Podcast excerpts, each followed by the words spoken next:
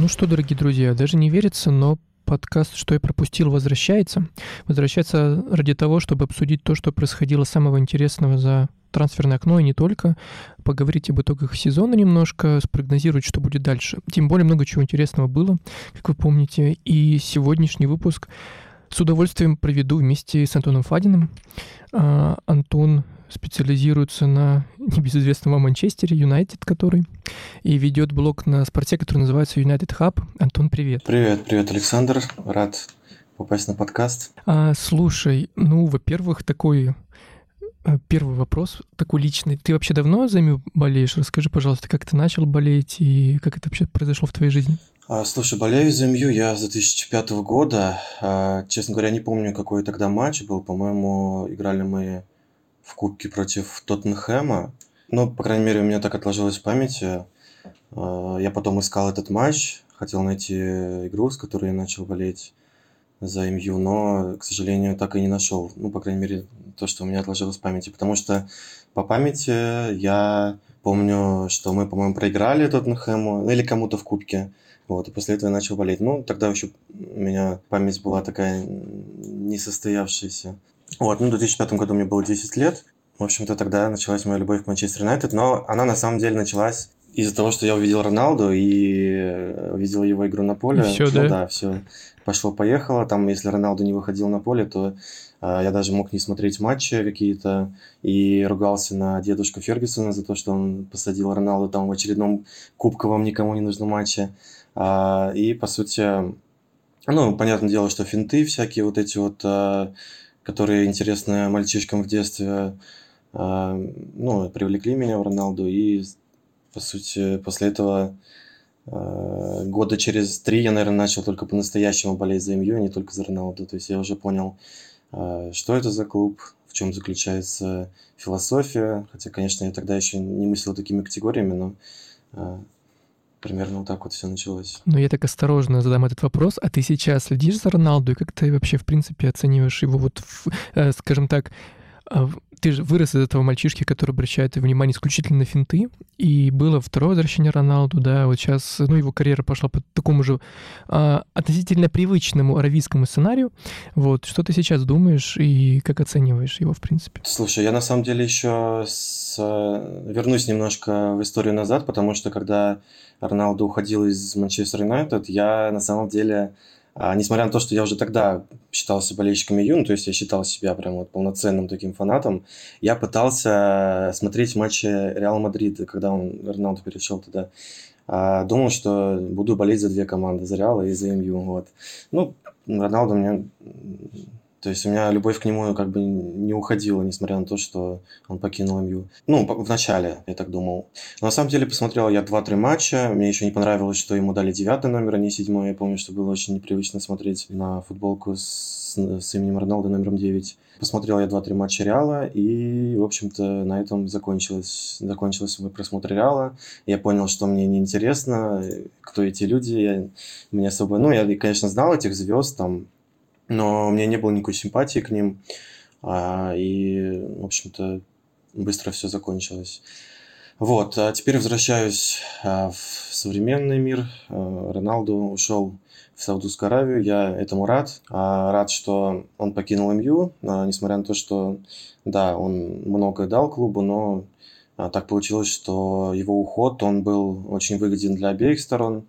А, потому что все уже развалилось, и отношение самого Роналду к клубу, и отношение клуба к Роналду, ну, то есть э, конкретно тренера Тенхага, то есть, ну, не, не нужен он был, скорее всего, уже Тенхагу, а, и результативность у него упала. Ну, в общем, все получилось так, что разошлись, конечно, на не очень хорошей ноте, но по сути, я рад, что вот так все закончилось, что не стали тянуть до конца сезона, допустим, а потому что, возможно, это обязывало бы Тенхага там выпускать его чуть, ну, понятное дело, что не в каждом матче, но, скорее всего, он бы не стал выбирать его до конца сезона и состава, и конфликты бы продолжились наверняка, в том числе в раздевалке, мораль была бы на минусе. Ну что, давай тогда перейдем в современность, раз уж мы начали говорить о Тенхаге и вообще. Смотри, прошлый сезон у команды был, ну, довольно успешный, если говорить о месте, которое заняли. Но тут есть вторая, мне кажется, сторона. Как тебе кажется, это не связано с тем, что в первую очередь, скажем так, были слабы главные соперники? То есть мы не берем сейчас в расчет Сити, да, потому что Сити все-таки пока что последние годы в отрыве а, с какой-то еще, допустим, командой, в разные сезоны это было по-разному от всех остальных. Но вот, например, тот же Ливерпуль и Челси в прошлом сезоне, понятное дело, были значительно а, хуже. У Челси прям такой тотальный кризис, перестройка, все остальное сейчас происходит. Если об этом говорить, собственно, может быть, только лишь из-за этого МЮ смог э, занять третье место, или есть какие-то другие там критерии, как думаешь? Ну, я считаю, что окончательное место в таблице – это всегда совокупность силы твоей команды и силы конкурентов. То есть вот взять тот же Лестер, который в 2016 году взял э, лигу, они там сделали это не только благодаря своей силе, но и за счет слабой оппозиции. Было очень много совпадений в том году. А перестройка там ряда команд и несчастный Тоттенхэм тогда был. Так что э, сложно ответить на вопрос, но я считаю, что вот является ли третье место заслугой Тенхага, однозначно да, и повлияло на это слабость конкурентов. А тут э, сказать сложнее, потому что а, слабость конкурентов, она есть всегда. В каждом сезоне кто-то вот из привычных топов сдает позиции. А, ну, не каждый сезон как бы МЮ занимает э, место в тройке. А, то есть всегда есть такой момент, как слабость конкурентов, и одна-две команды стабильно падают вниз по таблице. Ну, Ливерпуль Тоттенхэм, да, был, извиняюсь, Ливерпуль Челси был в прошлом сезоне. Вот, и очень редко происходит э, такая тотальная слабость конкурентов, когда прям вот все топы там перестраиваются, и кризисы, и все такое. Вот 2016 год это как исключение скорее. Вот, если вспомним еще на 20 лет назад, когда Блэкберн стал чемпионом, а, там, тоже привычные, привычные топы э, сдали свои позиции. Да, Блэкберн, конечно, понятное дело, что тоже большая заслуга их. МЮ занял третье место в этом сезоне, и такой результат, я считаю, справедлив по ходу сезона, а потому что, ну, с топами мы играли на равных, э, дома мы выигрывали топов, а, ну, привычных, топов, э, топ-6 так называемая. А дома выигрывали их, в гостях проигрывали, там ничего играли. Причем проигрывали в гостях э, пару раз там с очень неприятным счетом. А, вот. Но с андердогами мы играли относительно стабильно, и поэтому я считаю, что все справедливо.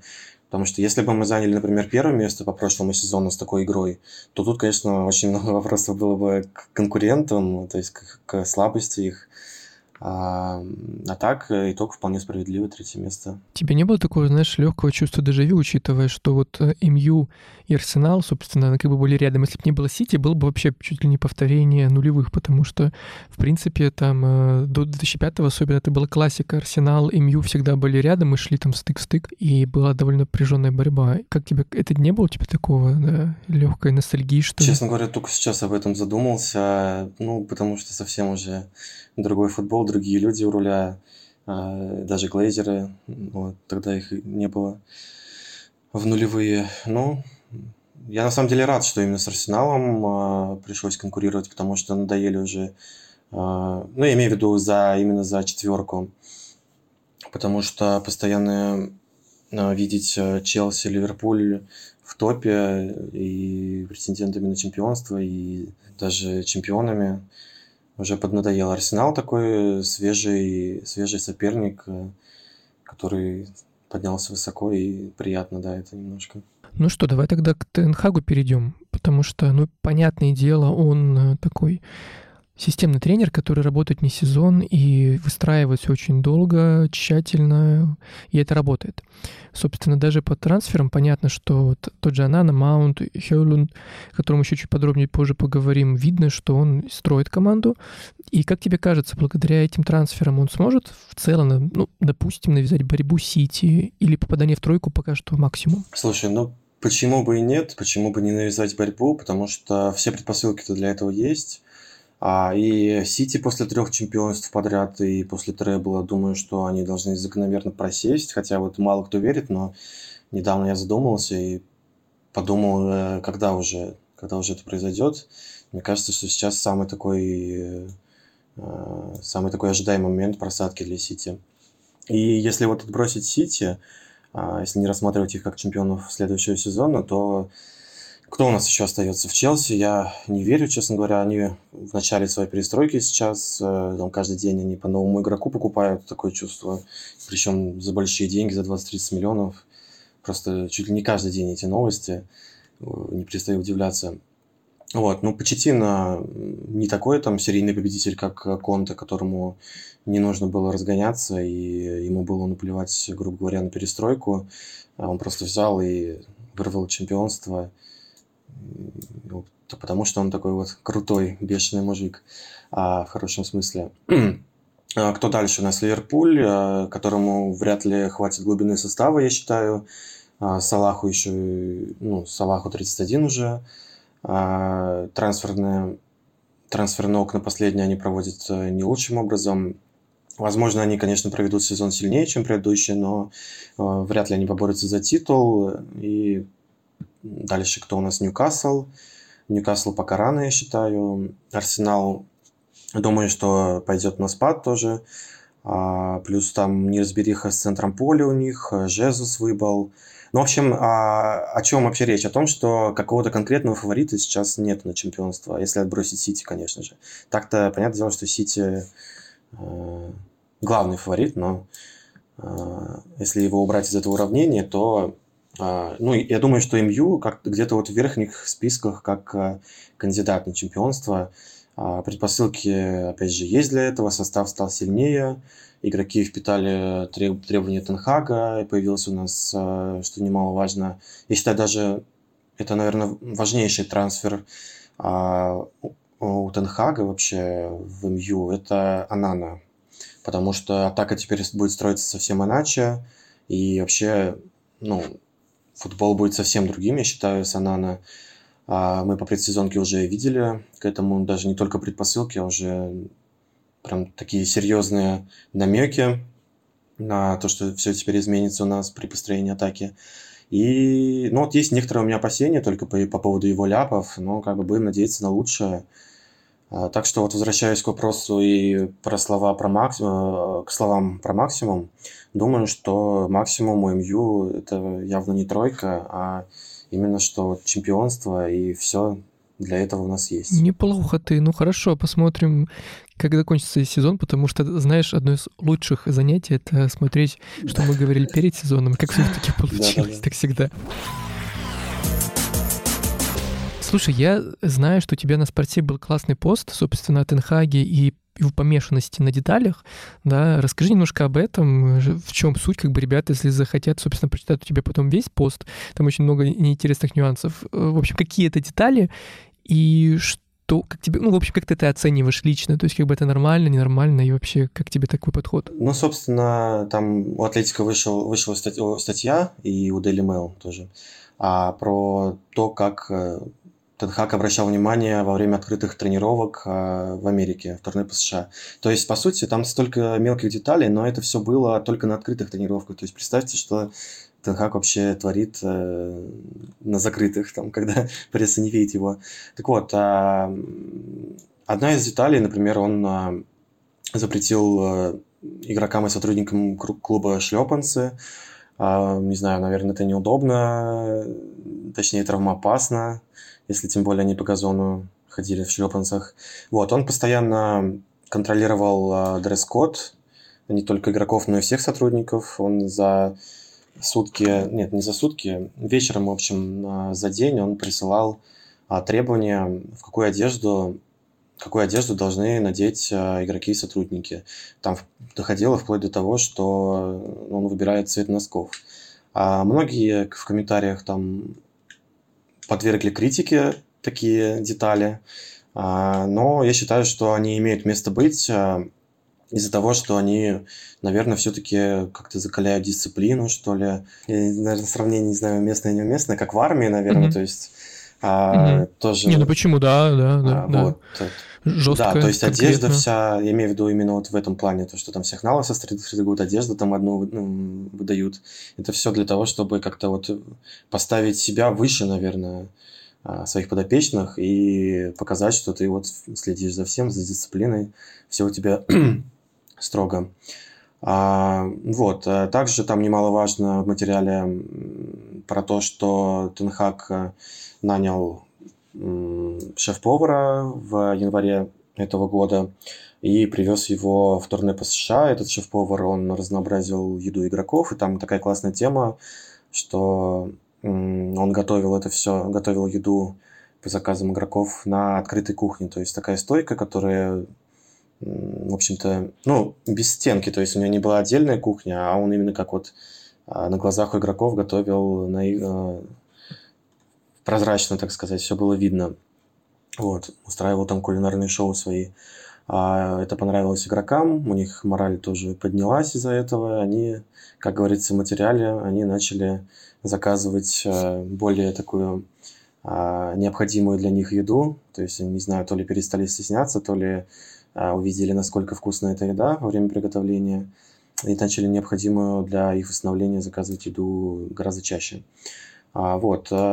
Э, про, про газон, конечно же, там про газон, правда, это правильно, про старая цитата, про то, что Тенхак постоянно следит за газоном, но, несмотря на то, что она старая, я думаю, что это сейчас происходит. Мы вообще привыкли болельщики МЮ, что каждый раз перед матчем видим фотографии, как Тенхак выходит на, на поле, а, на котором предстоит играть команде через два часа. То есть он за столько, за два часа выходит э, и осматривает э, газон, не знаю, говорит ли он что-то а, сотрудникам стадиона, может ли он вообще на что-то повлиять за два часа до матча, но, не знаю, может быть, он просматривает для того, чтобы сообщить игрокам какие-то детали. То есть я не удивлюсь, если он там говорит, что пасы нужно давать с определенным тоннажем, потому что э, газон сегодня на 5 миллиметров выше, чем э, на прошлом стадионе. То есть такое. Ну и про сон, отдых, он там тоже много говорил. Тенхак, э, то есть э, статья, в этой статье цитаты его есть. Э, вот. Так что да, заходите, почитайте. Я mm-hmm. положительно отношусь к тому, что он настолько, настолько все детально, да. То есть такой скрупулезный, вдумчивый системный тренер. Чего только можно было бы желать, особенно последние годы Манчестер Юнайтед. Тут, кстати, продолжать тему Тенхага. Тебе не кажется, что он при этом ведь это видно, набирает игроков, которых он, ну, так или иначе знает, скажем так. То есть он работает с теми, кто ему интересен, кроме Хейлунда, да. А даже Маунт он хотел еще с Аякса.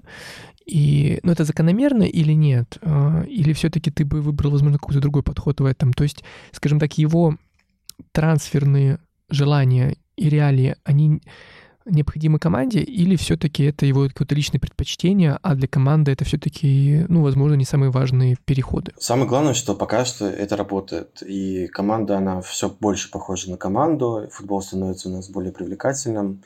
И вообще болельщики МЮ давно мечтали уже о приходе спортивного директора, который, наконец, выстроит свою трансферную стратегию и который будет покупать футболистов там по каким-то своим определенным критериям, вне зависимости от тренера уже. А, но в последние годы МЮ позволял тренерам самим выбирать для себя новичков по своим критериям.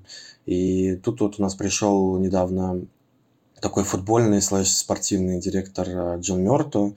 А почему слэш, говорю, потому что разница в этих должностях, она неосязаема и каждый клуб может наделить своего специалиста там, такими обязанностями, которыми пожелает, по сути. И назвать его может хоть школьным директором. Тут чисто прихоти клуба. вот эти понятия, они, их сложно разделить. А, то есть пока мы не знаем, есть ли у Мёрта какая-то своя стратегия, и я сильно в этом сомневаюсь, потому что опыта у него такого еще не было, и вряд ли в МЮ, МЮ ему даст такой первый опыт с барского плеча. И, скорее всего, тут игроков а, снова набирает главный тренер, снова Тенхак, но я не могу сказать, что это обязательно провальная такая стратегия, потому что, ну, этот вопрос, он гораздо глубже, сложнее. Стоит ли э, спортивным директором давать такую обязанность, чтобы он постоянно набирал, либо тренером давать, потому что, ну, вот Тенхак, например, набирает он игроков под себя. Тут вот э, ему то, что ему нужно здесь и сейчас. Он берет таких игроков. А если бы ему не дали набирать таких игроков, то, скорее всего, у него не, не получилось бы выстроить свой, свой футбол. А, соответственно, случился бы провал, и снова вот э, мы пришли бы к тому, что, ну, повторение, собственно, новый тренер, снова там непонятно что.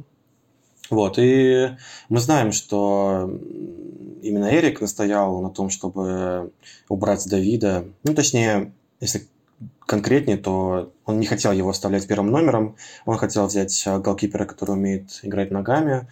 Об этом писал Атлетик, так что тут сомнений нет, что тут это именно дела Тенхага. Картина выстраивается так, что Тенхаг просто перестраивает команду под себя, под свой футбол. И вот ему, если не нужен этот Дехе, то, ну, потому что он не умеет играть ногами и еще косячит а, с возрастом все больше и больше, он ему не нужен, соответственно, нужна замена. А доступных голкиперов а, на рынке не так мало, если мы брать, берем вообще всех, а не те, кто подходит Тенхагу. Вот. А, но, конечно же, нужно это сужать до подходящих голкиперов, которые нужны Тенхагу. Тот, кто хорошо играет ногами, умеет начать атаку, умеет подняться до линии защитников, чтобы сыграть с ними в пас при необходимости. И, в общем, пример такой, ну, нужен такой голкипер, как Алисон Эдерсон. То есть э, у Тенхага такой похожий футбол, э, комбинационный с э, развитием, с началом атаки э, от голкипера. И если мы посмотрим на доступные варианты, то, конечно же, мы не сможем какого-то Терштегена там условного взять. А здесь самый очевидный вариант. Если мы посмотрим по его игре за Интер в прошлом сезоне, и посмотрим, если вспомним, за что его ругал тренер сборной Камеруна на чемпионате мира. Тут все очень даже очевидно. То, что она на ранее играла с Тенхагом, мне кажется, здесь э, уже второстепенное значение имеет. Малозависимый такой факт. Вот. А с Лиссандром Мартинесом ситуация немного другая вышла. Да, там их совместное время в Аяксе, скорее всего, сыграло ключевую роль. Но о чем это нам говорит? О том, что Мартинес просто подходящий игрок для Тенхага. И а, немаловажно, что тренер убедился в этом лично. То есть он знает его характер, он знает, что он подходящий для него игрок. И я в этом, честно говоря, ничего плохого не вижу, потому что у каждого тренера есть свои игроки, и в случае с Лиссандро это, пожалуй, положительный пример, то есть который уже прям доказан, что это положительный. Конечно, мы можем рассуждать про, например, про Антони, которого взяли за огромную сумму денег, и пока он, пожалуй, не доказывает, не оправдывает э, своей стоимости. Там скорее проблема в клубе была или в Мерту. А то, что могли взять Антони э, в начале трансферного окна за менее, а, за меньшую сумму, но в итоге забрали его очень дорого. Сейчас жалеем об этом. Ага. Слушай, ты когда говорил про Анану, я, знаешь, подумал, ведь я вспомнил, точнее, какие две команды играли в финале Лиги Чемпионов, и вспомнил, что Анана, собственно, это как раз был тем самым вратарем, который, ну, действительно повторял то, о чем ты говоришь, все, все те самые же штуки, которые делал Эдерсон, и получается так, что в Манчестере будут теперь две команды с классно играющими ногами и вратарями, а, и будут, ну, две такие структурные, умные, очень подвижные команды. А еще у меня такой короткий комментарий, вопрос, может быть, возможно, ты видел, что Тенхак в том числе так э, вкладывает много, скажем так, усилий в физику футболистов. Была новость буквально на днях, что ну, и они стали более активно готовиться в физическом плане, то есть для того, чтобы были быстрее переходы защиты в атаку и так далее. Слышал ли ты об этом и что думаешь? Да, я об этом слышал. Вот э, недавно вышло интервью с Маркусом Решфордом, который я вчера переводил в свой блог на спорте, и там он тоже говорил, что а, физике на пресезонке особенно уделяется главное внимание, потому что а, если игрок э, недостаточно готов физически, если он устает во время матча, то у него и концентрация падает.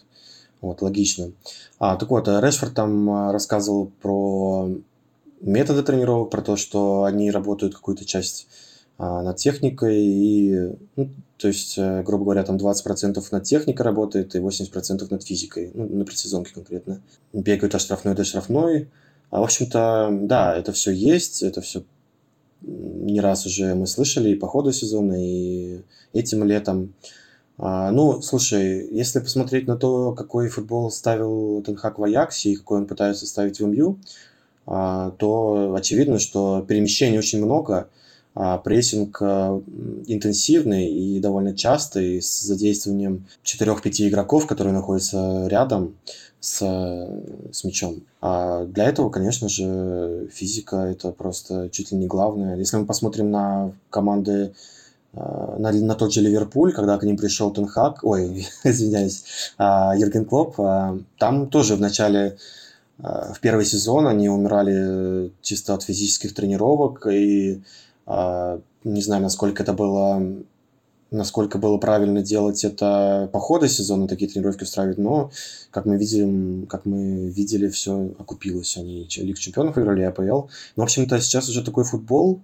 Вот эти вот все тренеры Тенхак, э, Гвардиола, Клоп, э, тот же Дедзерби в Брайтоне. То есть они именно ставят вот э, упор на физику и немножко на технику. Но техника у них не страдает из-за того, что а, подходящие футболисты собираются в команде. То есть у них им особенно не нужно заострять на это внимание. Вот, конечно, да, физика очень огромное значение имеет. Ну и давай обсудим одного датчанина, о котором хватало у многих э, скепсиса, э, Хёланд. Слушай, ну были ведь, да, мысли о том, что он мало забивает, зачем вообще вот Тенхак берет. При этом я на той же трибуне видел несколько постов, таких очень вдумчивых, спокойных, о том, что, ну, во-первых, э, есть разные показатели, а, во-вторых, вполне возможно, что в, именно в этой команде, в общем, Тенхак не брал бы его просто так, э, чтобы закрыть зону, скажем так. И, и скорее всего, все будет нормально. Что думаешь? Э, по поводу форварда и какие у тебя прогнозы плюс-минус на сезон? Ага. А, я уверен, что да, Тенхак не брал бы его просто, чтобы закрыть зону, потому что мы платим за него огромную сумму. Тут а, дело в том, что ну, я вообще верю во всех новичков, когда они приходят. У меня вот такая вот тема, что я чуть ли не слепо в них верю. Это какой-то такой, я называю его конфетно-букетный период у фанатов, который возникает, когда приходит новый игрок и тренер, или тренер, конечно, не у всех есть пессимисты, есть реалисты и все такое. Я хоть себя и могу относить к реалистам, но такой вот у меня прям бешеный оптимизм появляется практически к каждому игроку. А, всегда сложно отбросить эмоции при ответе на вопрос, э, подходит ли он, зачем он и все такое. Но если попытаться включить аналитический ум, то, конечно, ну, Хелланд еще сыроват для какой-то вот стабильной основы в клубе АПЛ, э, для, в новой для себя лиге. Он показывает, конечно, отличное голевое чутье, у него завершение очень даже неплохое, левая у него нога крутая, и статистика у него для 20-летнего э, очень хорошая за прошлый сезон. Хотя вот с этим сейчас кто-то может не согласиться, скажет, у него всего 9 голов в 32 матчах. Угу. 32, угу. 9 голов. Но такая статистика, она на самом деле вводит в заблуждение, потому что если мы смотрим не на матчи, а на сыгранные минуты, то а, мы видим, что Хёрен сыграл всего 1800 минут. А, то есть это 20 полных матчей, если разделить вот на 90 эти минуты. И если считать по минутам, то получается, что Хьюэлланд забил 9 голов и отдал 4, 4 ассиста в 20 матчах серии А в первом своем сезоне в 20 лет. То есть 13 голевых действий в 20 матчах. Когда мы говорим уже 13 голевых действий в 20 матчах, 20 лет, первый сезон серии А, это уже солидный такой показатель, звучит уже более солидно. А причем а, фишка там была в том, а, что в прошлом сезоне его Гасперини очень часто выпускал в концовке, плавно его подводил к команде и э, выпускал со скамейки зачастую тогда, когда команде нужно было не забивать еще, то есть не отыгрываться там, а именно наоборот э, удерживать преимущество. А, собственно, поэтому Статистика могла быть еще лучше, на самом деле, а могла быть и хуже. Ну, тут такое дело, что да, э, что есть у нас, какие цифры есть, такие, от, от, от них мы отталкиваемся. Да, я видел а, разбор у нас на трибуне на спорте, а, статистический, аналитический.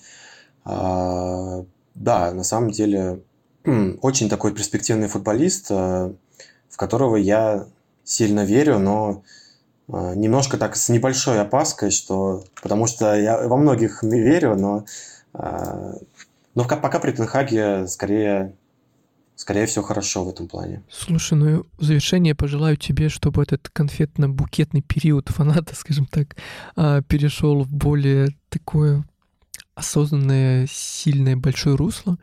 Во-первых, он доказал, что не зря его Тенхак взял и поверил в него. И, во-вторых, в принципе, это сегодня довольно-таки оптимистичные вещи говорила команде вплоть до чемпионства. Я никогда не а, Э, точнее так, я поддерживаю любые оптимистичные прогнозы, и пусть так оно и будет. И надеюсь, что в этом сезоне мы действительно увидим, ну, кто знает, да, возможно, долгожданное такое соперничество в, именно в Манчестере, и, возможно, наконец акцент сместится из Лондона и вот именно в этот город. Ну и из Ньюкасла тоже немножко отхлынет эта волна, э, не знаю, чрезмерного оптимизма, хотя в прошлом сезоне, конечно, тот же Ньюкасл, ну, таким был, да, приятным сюрпризом, и не, не все в него верили, но получилось, что получилось. В общем, тебе успехов, команде долгожданных совершений, потому что, мне кажется, даже те, кто не всегда следил и любит МЮ, желают, чтобы команда наконец показала, кто есть кто, тем более история очень хорошая. Ну а тем, кто нас сегодня слушал, я напоминаю, что у Антона есть блог на трибуне, который называется United Hub, все Аман United, так что подписывайтесь, он там рассказывает, да, не только об интервью Решфорда, например, и Тенхаги, но вообще всякие другие штуки, вот, о том же Хелунде и так далее и тому подобное. В общем, следите и подписывайтесь, и комментируйте, плюсуйте, в общем, делайте все. Антон, спасибо тебе большое. А, если есть что-то в конце сказать о команде или все что угодно о футболе, скажи. Если нет, то давай прощаться и давай дальше следить. Да, спасибо за диалог. А, что сказать хочется? Наверное, то, чтобы меня, меня потом не тыкали пальцем, если в МЮ ничего не получится в итоге. А, скажут, что я сглазил и все такое. Вот, надеюсь, что скорее будут припоминать в хорошем смысле. Вот он так говорил, значит, в следующем сезоне также скажет, и мы снова выиграем АПЛ. Окей, пусть так тогда и будет. Ну тогда всем до встречи. Это был подкаст «Что я пропустил». Меня зовут Александр Карпюк, и сегодня с мной в гостях был Антон Фадин. Пока-пока.